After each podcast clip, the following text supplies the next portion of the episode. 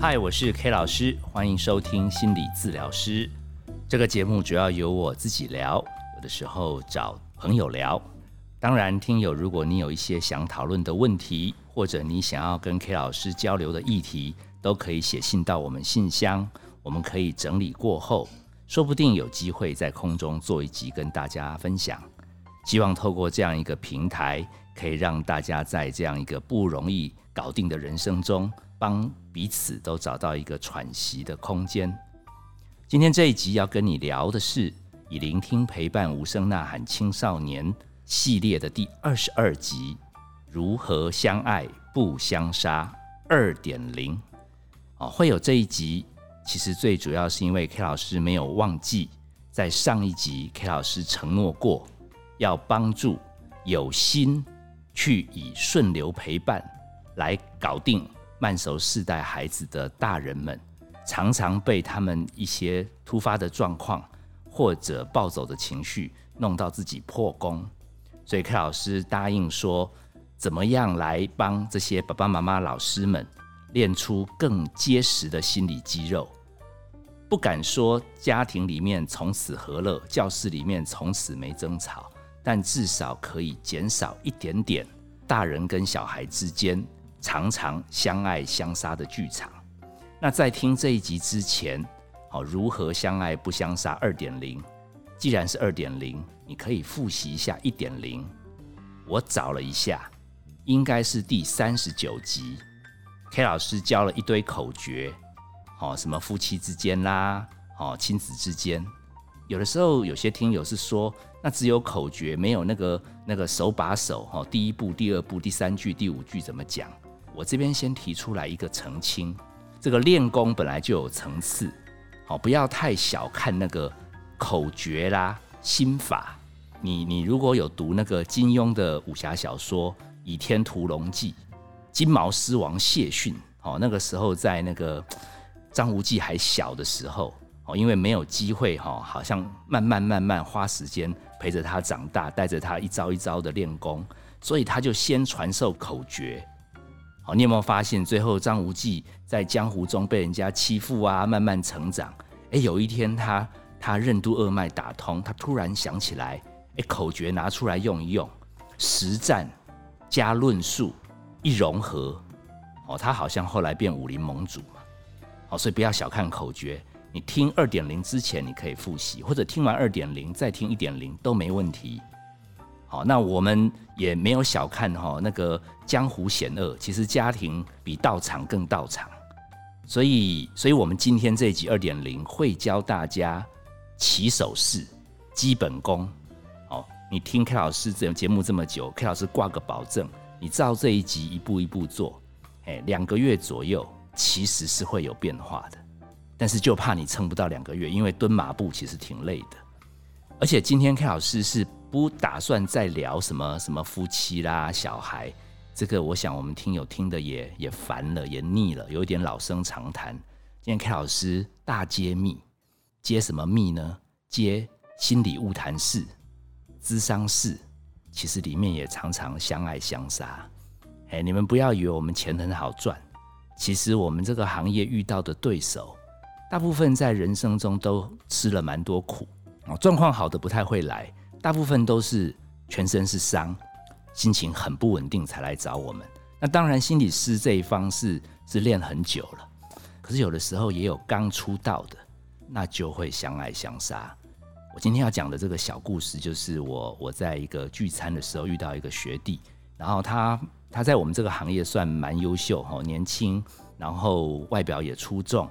然后其实也蛮蛮有口碑的，结果他他可能那一天状况真的不好，他跟我多聊了几句，就最后说说学长，你觉得我适合做这行吗？我心里想你不适合，谁适合？但我没有讲，因为因为他变这个角色，我就把他想成是个案了，我就没把他想成心理师，我就开始嗯哼嘛。那他聊着聊着，他就说，他说他说他其实接个案大致上都还蛮能上手。但是最近被一个个案，就是说这个案身心状况不是那么好，那他也认真接，那经过大概几个月以后，这个案慢慢哈，从给他为难啊、搞怪啊、冲康啊，慢慢慢慢讲真心话，也信任了。他说他其实感觉已经苦尽甘来，这个案这关系已经彼此信任建立好了。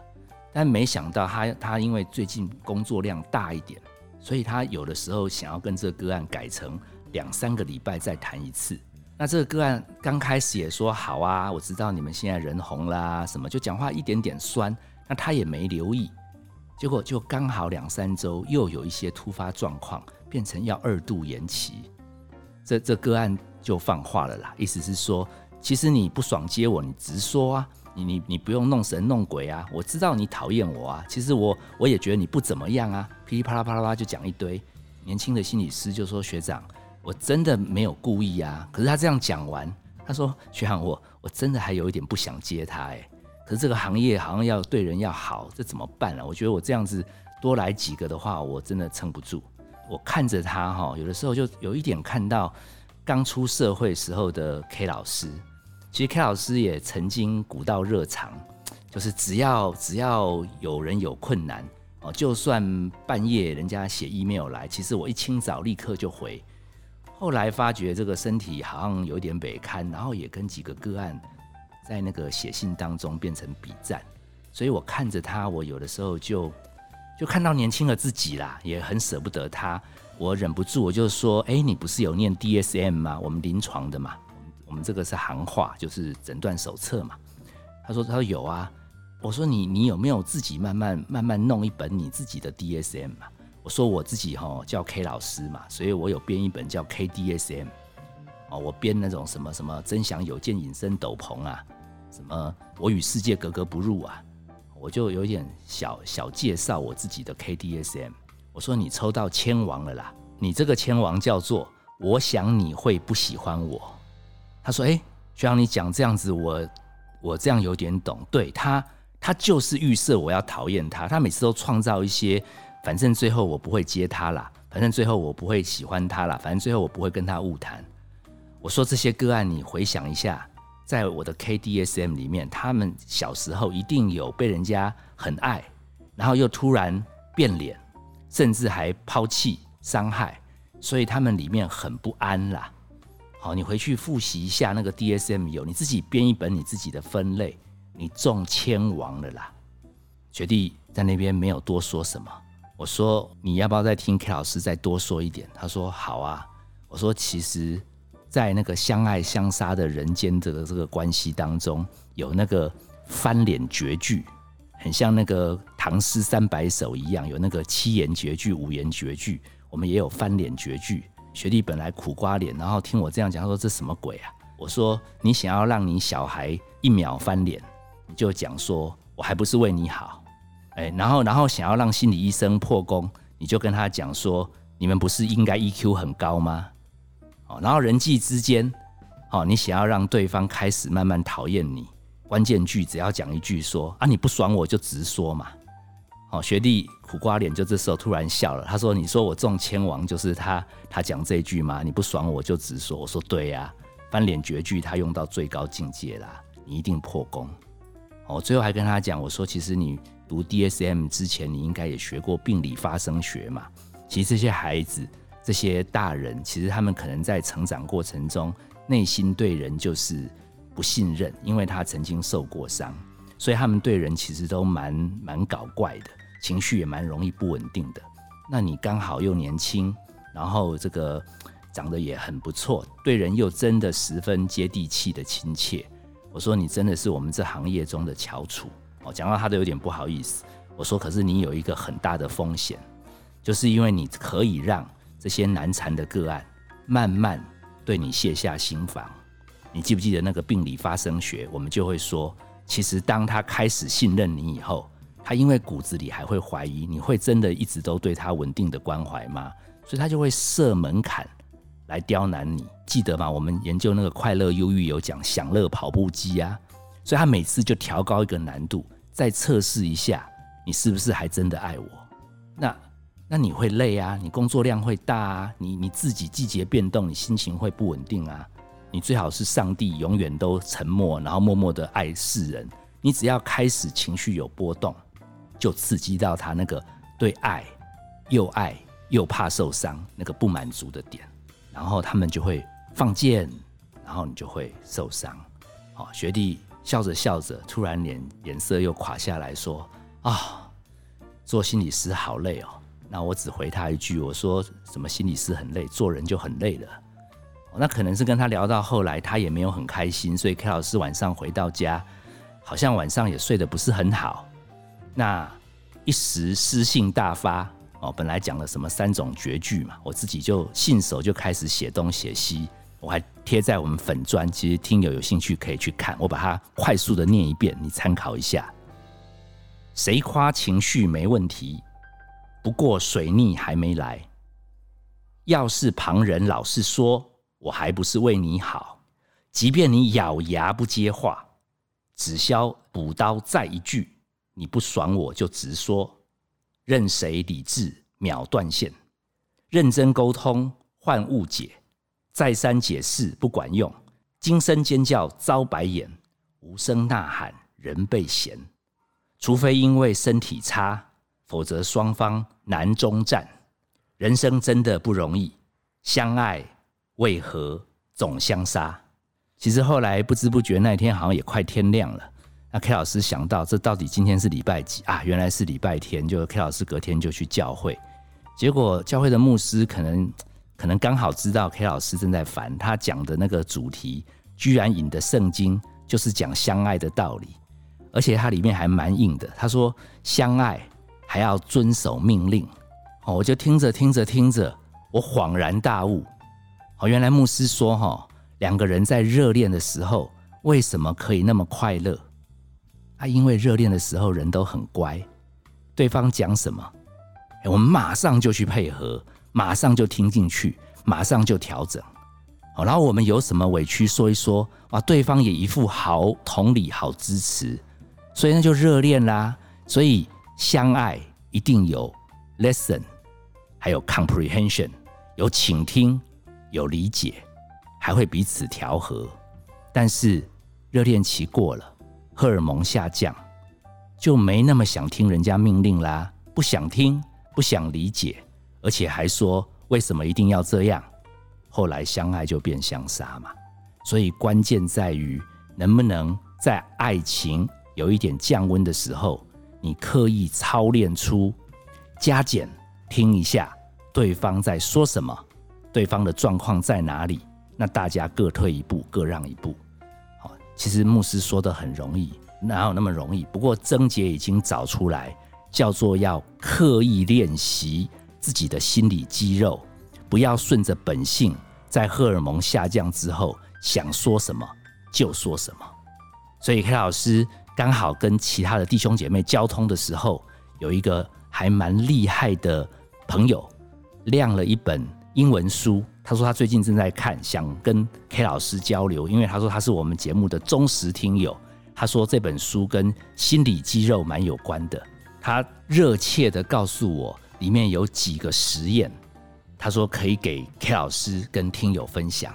我就说好啊，现在刚刚牧师才讲要练心理肌肉，要刻意练习，好不然荷尔蒙降下来没办法。他说第一个这个实验很很好玩。他说平常人家跟你讲话。哦，你就回答他，OK，好，没问题。他说这样太草率了，要带着觉察。只要人家问你问题，你要回答的时候，你要说 Yes, sir。好的，是的，没问题。字正腔圆。我说搞什么鬼啊？他说 K 老师，你听我讲完嘛，有点耐心。第二个实验，他说如果你平常是右手开门关门，你就刻意练习。左手拿钥匙，转把手，全部都是换左手来。我说：“哎，这我有试过哎，我以前刷牙要用手，有的时候我发觉我左边肌肉不好，我就练习用左手刷。哎，这个朋友说有用，这会有用。他说书里面讲，如果你字正腔圆，如果你刻意用右手改变你固定的习惯，他说你的神经系统会莫名其妙有一点警觉。”他说：“这样练久，你的神经在遇到有情绪波动的时候，他的意志力撑住的能力比较不会一秒钟就说出你原来习惯的话。他说：“不过这个好像要练几个月，所以你那个 yes，好的，要这样子一直保持。”我就在笑说：“这样人家会不会觉得我们有病？”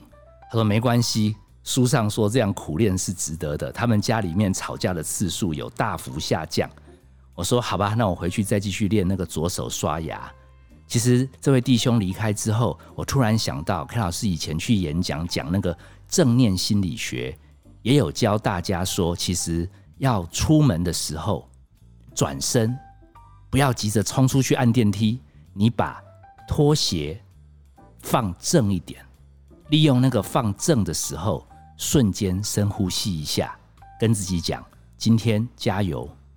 好，其实留一点点小小留心。片刻，好让自己跟平常反射动作有一点点不一样的刻意练习，对于我们的心情，对于我们的情绪，其实是很有助于肌肉的养成。